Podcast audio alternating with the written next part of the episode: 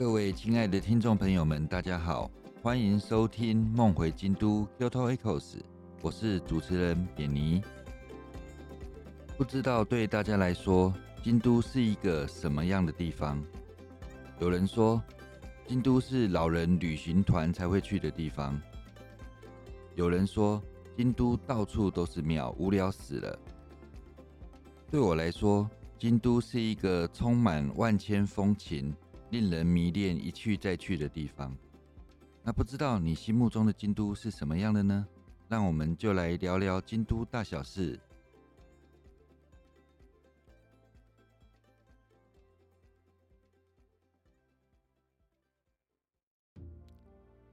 各位朋友们，大家好，欢迎收听《梦回京都》，我是主持人扁尼。我们在上一集的节目中，关于自驾租车的项目。有讨论了很多细节。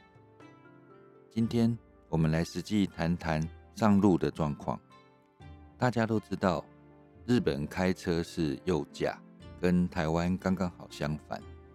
对于初次在日本开车的我们而言，最困扰的就是方向灯跟雨刷的方向跟台湾完全不一样。也就是我们左手边的方向灯在日本是在右手边。我们右手边的雨刷在日本是左手边。好在现在租车全部都是自排车哦，比较没有手排档的一些适应问题。之前有听过一个笑话哦，据说在冲绳是最多最多台湾人初次尝试自驾的地方，所以你如果在冲绳看到车辆在转弯的时候雨刷开始启动，那一定是台湾人。当然哦，驾驶经验是随着累积而慢慢精进的啊。我想各位如果可以慢慢的尝试上路，慢慢的适应，其实也不是什么太大的问题。初次开右驾的时候会遇到一个状况哦，你车子会一直往左边偏，一直往左边偏。这时候呢，我个人会在方向盘上找一个点，然后视线沿着这个点去延伸到右侧的路中线。那这样开了一阵子之后，你就可以掌握那个诀窍，就可以直直的开在路的中间，不会一直往左边偏哦，甚至偏到隔壁车道去哦。大家如果有机会在日本开车的话，可以尝试一下这个诀窍。关于方向灯雨刷这个问题哦，有没有什么可以特殊解决的方法？其实有，我也是后来才发现哦。大家都知道，在日本租车。通常是日本的国产车会比较便宜，那有些租车公司也会有进口车，比如像我就租过 B N W，租过 Land Rover，租过 Jaguar 这些车辆哦。他们有时候会跟租车公司有配合，在一些租车网站上遇到折扣的状况，所以我就租来试试看。后来发现，如果在日本租到欧洲进口车的话，虽然他们也是右驾。日本是左右驾都可以通行的哦，他们欧洲进口车也有人开左驾，据说是一种身份地位的象征。说我开的车方向跟你不一样，我是比较贵的进口车。就算是欧洲车的右驾，在日本来讲，它的方向灯跟雨刷跟台湾是同一边的，也就是说，你开右驾的欧洲车，方向灯在左手边，雨刷在右手边。这样可以减少很多适应的机会，只要注意抓路中线，啊，注意左右转的注意事项就可以，会比较轻松一点。那接下来我们来谈谈一些在日本开车的交通规则。其实交通规则跟一些交通号志基本上跟台湾没有太大的差异。比如说，你开车全程要系安全带，而且不只是驾驶要系哦。车上所有的乘客都必须要系安全带，然后酒后禁止开车，这是一定的？这绝对要遵守的。然后开车时候不可以使用手机哈，如果是需要手机导航的话，建议把它固定好，不要边开车一边用手划手机。然后六岁以下的儿童一定要坐安全座椅，这个在租车的时候就必须跟租车公司确认好。在日本而言哦。速线一般道路是六十公里，高速公路是一百公里。不过，当你在高速公路开车的时候，会发现，诶，好像很少人遵守速线，怎么每台车都咻咻咻比我快的过去？基本上可以比速线稍微快一点点，你就跟着前面的车，保持安全车距，基本上不会有太大的问题。记得日本的高速公路，不管是两线还是三线单边的话，右边最内线是超车道，哦，跟台湾不一样，台湾是不管什么线都有人走，然后也许挡在那边，你还必须从右侧超车或是左侧超车，在日本。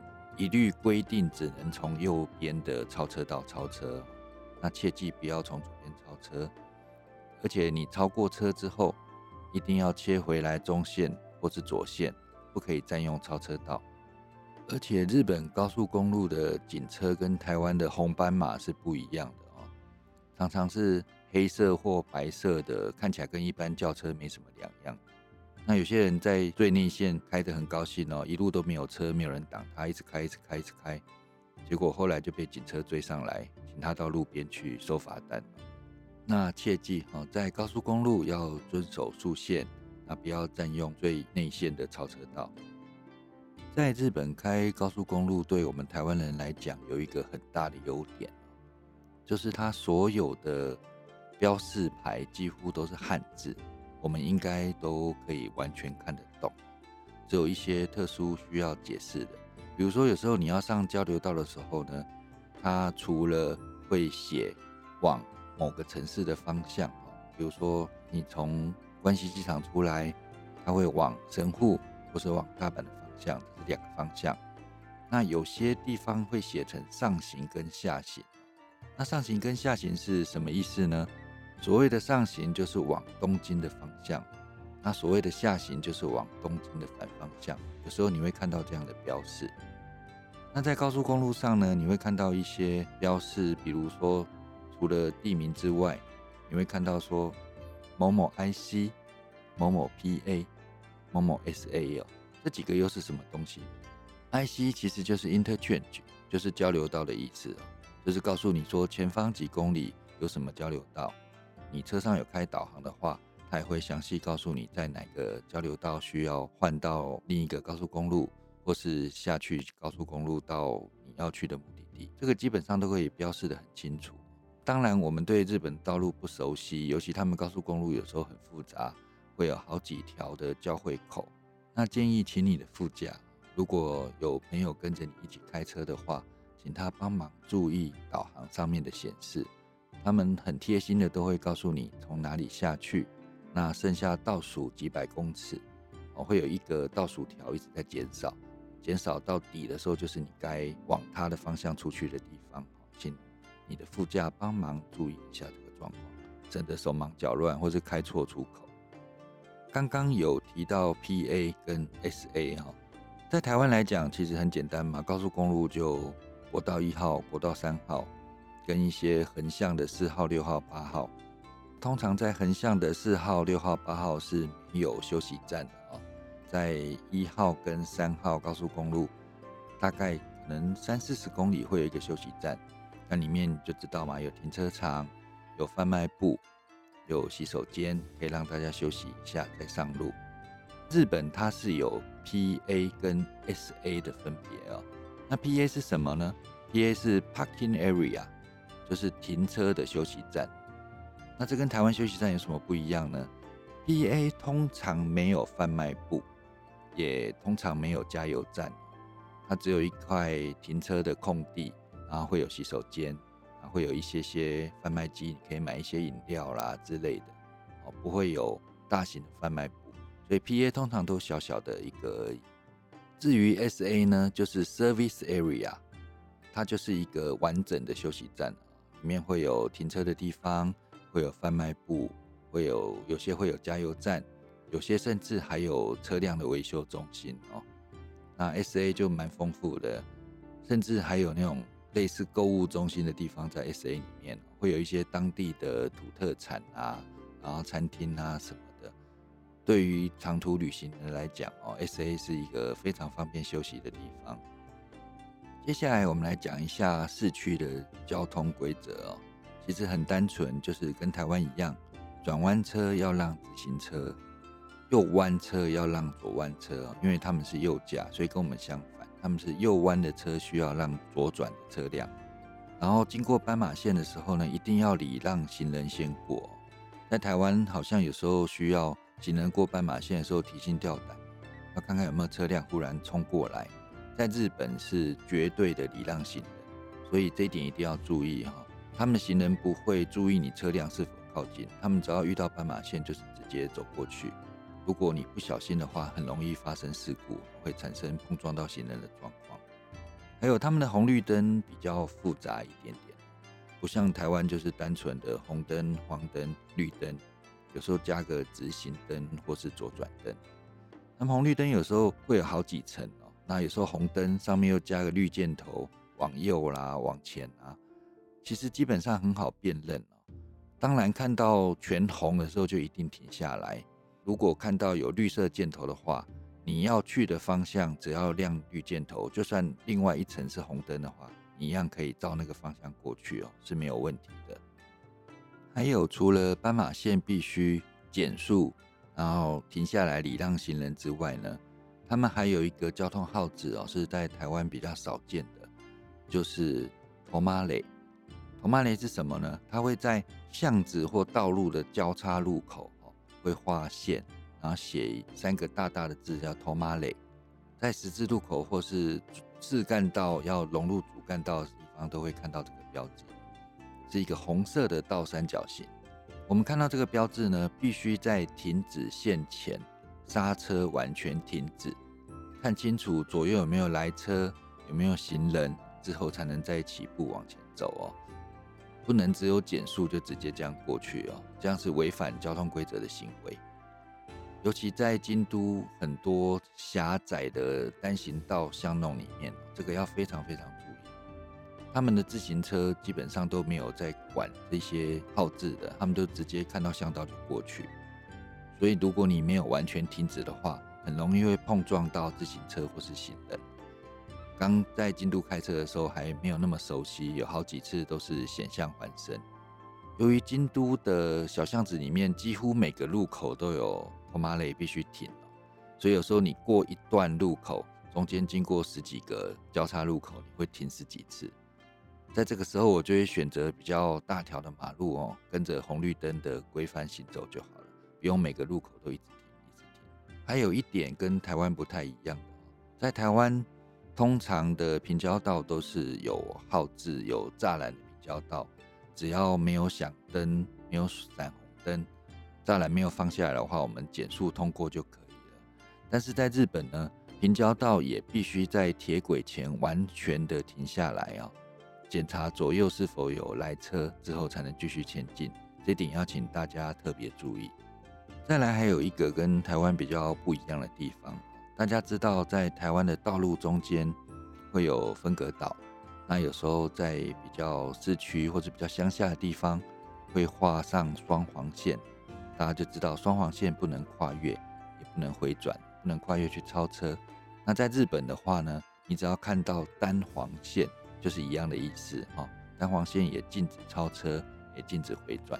这一点，如果大家在路上遇到的话，有时候是在仅仅只有单线的道路上哦，前面又是慢车的话，也只能有耐心的跟着它慢慢前行哦，千万不要看到单黄线还执意要超车哦，这是很危险的行为，也违反了交通规则。接下来我们来谈谈，如果不幸遇到紧急事故的状况哦，如果有人在车辆的事故中受伤，要一样赶快打一一九叫救护车。如果不会讲日语的话呢，你可以用简单的英语跟他们沟通哦。他们会找懂英语的人，或是甚至有时候会有懂华语的人过来跟你联系。再来要开启警示灯，哦，防止事故再次发生。如果车辆还能移动呢，就把它移到道路的边边。之后在车辆后方的五十公尺处设置反光三角锥，通常在后车厢都可以找到反光三角锥。这样警告后方的来车说前面有事故发生，不要再冲过来造成新的冲撞事故。因为我们租车的时候都有保险嘛，所以一旦有事故之后呢，也要拨打一一零向警察报告事故的状况哦。跟刚刚一样，如果他们不会讲英文或中文的话，可以稍等，他们会转接到可以沟通的人跟你联系。日本的法律要求，在发生事故的情况下，必须跟警察联系，并等待警察到来处理哦。所以千万不要以为没什么事了就离开，这样就变成肇事逃逸了哦。那警察来了之后，他们问你一些简单的状况跟问题哦，会做现场的测量或拍照。然后为了跟保险公司报告你这个事故哦，会有一些表格需要填写。这个时候就要完全配合警察处理完之后，要报告你的注册公司哦，他们会有人协助帮忙你后续的事项。我们刚刚讲了一些在日本自驾所需要遇到的一些交通规则哦，还有简单介绍了一下高速公路上面的一些指示方式，加上如果不幸遇到事故的话，该怎么处理哦，给大家一个基础的概念。接下来呢，我们要来谈谈在日本开车随时都会遇到的一个状况，那就是停车的问题。我在日本关西地区哦，不管是京都、大阪、神户、奈良哦，都很少很少看到路边有停车格，只有在大阪的高架桥底下遇过那种投币式的停车格哦。那种停车格它只限定只能停一个小时。时间只要一超过，它会亮一个停车时间到的红标。那如果警察看到你还没开走的话，他就可以帮你开罚单。既然路边停车格非常少，在日本的停车问题要怎么解决呢？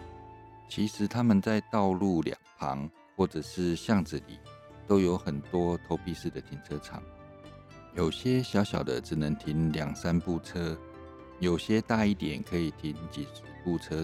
停这种停车场，基本上要注意一些状况。第一个是要注意它的费率问题，他们标示没有统一的规格哦。有时候告诉你说一小时多少钱，那一天最高总共收到多少钱哦？比如说停五个小时、六个小时以后，费率就不会再增加。那有时候他们是会标示十五分钟多少钱，半小时多少钱。如果没注意的话，一开始还以为哎这边停车特别便宜。没想到停了几个小时回来之后哦，发现啊停车费远超过我们的预算。大多数停车场也会有分平日跟假日费率哦，还有白天跟晚上的费率。所以停之前，在停车场之前都会告示牌，可以研究清楚哦。有些时候虽然平日有最高费率，就是不管你停多久，超过那个时效就不会再继续往上收费。但是假日是没有最高费率的，停多久算多久。哦，这个是我们停车常常会遇到一个陷阱。那有少数的停车场里面会有那种比较小的空格，它会专门注明是 K 卡在用的。那 K 卡就是迷你车嘛，大家注意一下，不要看得很高兴说，哎，剩下最后一个车位，结果停不进去哦，或是停进去之后卡到两边的护栏，导致车身受损。这点要请大家多注意。大家在道路两旁绕车位的时候，有时候会看到停车场，它上面的牌子并没有注明停车的费率，它会写月级停车场，这种就是月租式的，千万不要开进去哦，那个不是对外开放的，不要走错。其实，在京都开车停车场没有那么难找啦。就算市中心里面巷道狭窄哦，其实多绕一绕还是会有一些停车格，就算两格三格，大部分都停得到啊。只是像靠近乌丸四条这一区的停车费就特别贵啊，这也是没办法的事情。在京都的一些景点哦，比如像寺庙啦，一些特殊景点，其实都有附设停车位，大部分都是免费的。像这种交通资讯都可以上官网去查询。它会在官网上面标明它有没有驻车场，就是停车场。那总共有几个位置？小型车有几个位置？大型车就是给游览车停的，有几个位置？几点钟开放到几点钟？那有没有一些特殊的节日会没有开放？因为可能需要停车场的场地办活动。这点其实都有官网可以查，大家可以多多注意哦。在京都、大阪这边停车有没有这么难？偶尔你可能只是要在路边买个东西哦，或是去超市，有没有这么困难？其实还好，他们很多的便利商店跟超市都有附设停车位。你如果短时间买东西的话，可以暂停一下，但是请注意，千万不要长期的占用，不要把它当做免费停车位丢着就去别地方，这样是很不好的行为。那像我们晚上回到旅馆之后呢，车子也是需要停泊的嘛。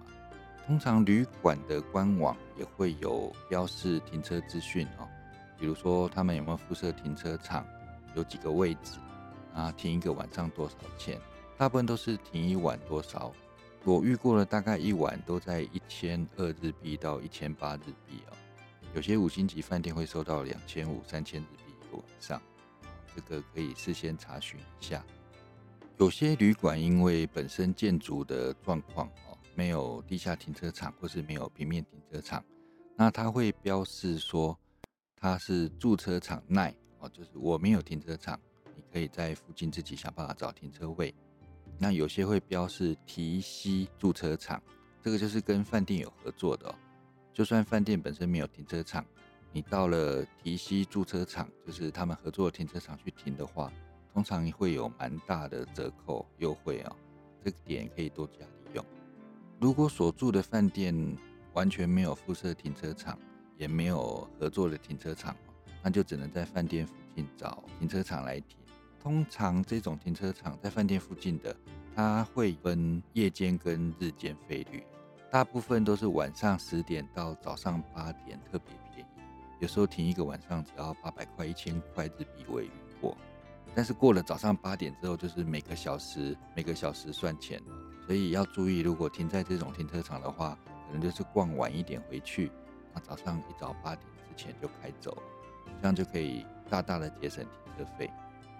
我们刚刚讲到这些在京都、大阪地区自驾的注意事项之后呢，我们回头来想一想，为什么在关西京都地区旅行需要自驾？其实就是为了交通便利哦。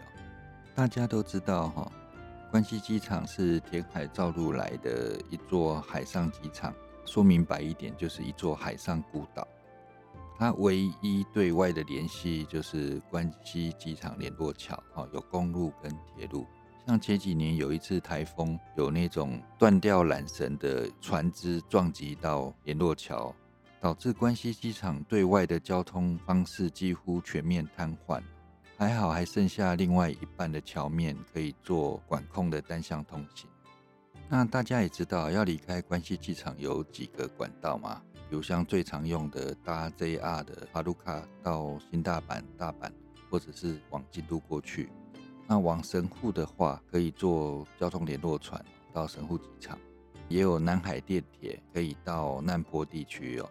但是，一旦遇到比如像台风、地震、下大雪，又或者是人身事故，常常这些铁路就停开了，你就没办法离开机场，或是进不了机场。当然，大雪的时候我们开车也是有很大的问题。但是我个人的经验，大雪常常导致铁路停开，高速公路通常都能保持畅通，很少看到因为大雪导致高速公路封闭。在这个时候呢，自驾的便利性就出来了，只要在关西机场租好车，设好导航，就可以快速的离开机场哦，到任何想要去的目的地。这也是一种交通上的很大的便利。那我们来谈谈哦，如何从关西机场到京都？一般来说，当然都是走高速公路嘛，不太可能走平面道路哦。那个到京都可能要三四个小时，都未必到得了。一开始从关西机场要去京都哦，就是傻傻的设了车上的导航，他跟着导航走。后来经过多次的反复实验哦。Google 导航从关西机场到京都，通常会设出三条路径，然后它的预设路径就是大多数人会选的 Google 推荐的最佳路径。但是后来觉得这条路是最糟糕的，看起来虽然比较快啊，但是开起来会有一些问题。我们来看看 Google 的第一预设路线，这条路线通常出关西机场之后呢，会走 Sakai 啊，就是借市，然后经过大阪的东边。然后穿过京都的南部，与至福建一带哦，进京都市。在地图上看起来这样走没什么问题啊，就是路径看起来最短哦。它估计的时间通常也是最快，但是实际走起来呢，我稍微把它的路径跟大家讲一下。它一开始走阪神高四号湾岸线，转界泉北有料道路，转板河自动车道，转天理吹田线，再转进机自动车道，之后经过第二金板道路，然后到达京都。我光这样念，大家就听得头昏脑胀了。你实际上开真的非常的提心吊胆。你的副驾、你的导航一直叫，一直叫你换车道，一直叫你从这个出口出去，从那个出口绕进来。对于不熟悉的人来讲，真的是相当可怕的经验，会整个手忙脚乱。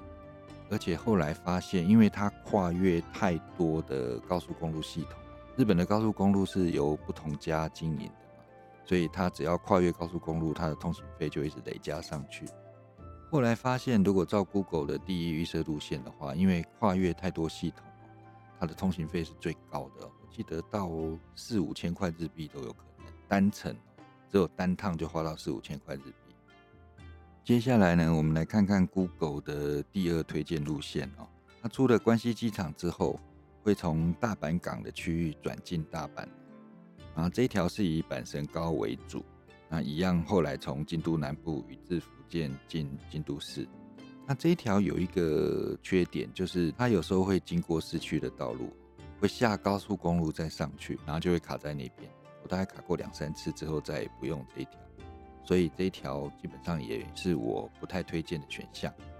刚刚两个路线都不推荐的话，第三个路线怎么走？第三个路线它是我后来试过最顺畅，也是通行费最省的。虽然看起来像多绕一点点路。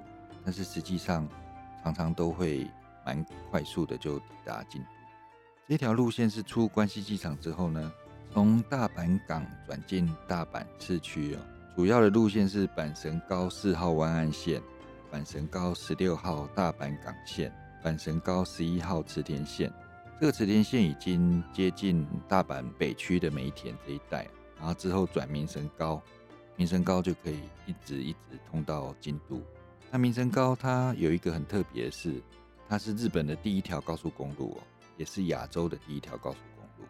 那这几年有新开了一条新民神高哦，你从民神高往京都路上会看到这个岔路，那千万不要以为新路就开进去。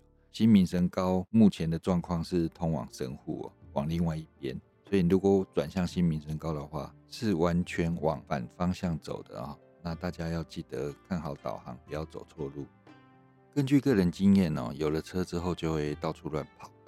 有一年樱花季啊，京都的旅馆全部都爆满，我就住到大阪梅田区域，然后真的每天走高速公路去京都去赏樱。这个听起来蛮疯狂的，但是实际上真的是这样子。那这时候呢，我会从梅田那边走阪神高哦，然后从丰中 IC 转名神高，这样子从大阪到京都，我记得大概半个小时就到了。其实也没有很远，只是每天这样来回来回过路费累积起来也蛮可怕的。刚刚有讲到神户，那京都到神户来讲，大部分也是走民神高哦。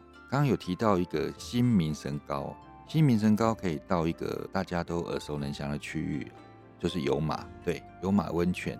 那那附近有一个很有名的奥莱是山田奥莱，如果需要购物的话，我就会直接走民神高街新民神高。大概也是半个多小时就到了。其实关西区域没有你想的那么大，顺顺的开，有了车其实真的都很方便。接下来我们来讲讲两个秘境。什么叫秘境呢？秘境就是不太容易到的地方，比较少人去的地方。这几年很红的几个秘境哦，一个是美山，一个是天桥立一根。像美山的话，就是山的京都，它其实是交通最不方便、最不方便的秘境。你可以去查很多资料，从京都车站坐火车往福知山，到原部之后转公车到美山町哦。但那个公车一天没有几班，所以时间要抓得非常非常准，不然错过这班可能又要等好几个小时才有下一班。到了美山町之后呢，逛没多久又要赶着搭下山的车，其实相当相当麻烦。所以美山町是所谓最难抵达的秘境。虽然后来因为这几年比较热门哦，有一些期间限定的巴士哦，但是那个都班次不多，然后也是可能只有周末假日才有，并没有真正的方便。一般而言，从京都到美山町大概有两个路线。如果不走高速公路的话呢，走京都的西边啊，经过高雄。高雄是京都西北方的一座山上的区域哦，不是台湾南部的高雄。经过高雄之后呢，再绕过原部就可以进到美山。记得自驾的话，大概在一个小时出头可以到。那如果想要走高速公路的话呢，也是走西边的京都纵贯车道，从原部 AC 就是原部交流道下去之后，大概也是一个多小时左右就可以抵达山顶。这边讲到京都纵贯车道。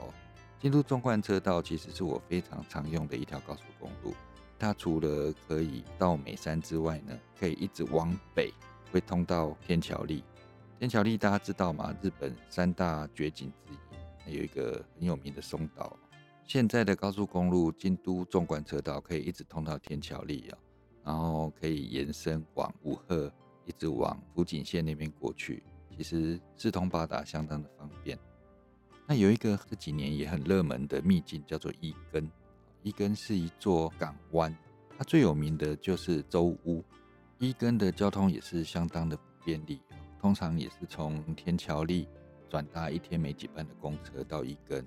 但是如果自行开车的话呢，就相当的便利。跟大家讲解了这么多，就是希望大家对于在关西京都地区自驾有一个基础的概念。可以多加收集资料啊，研究路线，做好准备，啊踏出自驾的第一步。那谢谢大家今天的收听，那我们下次见。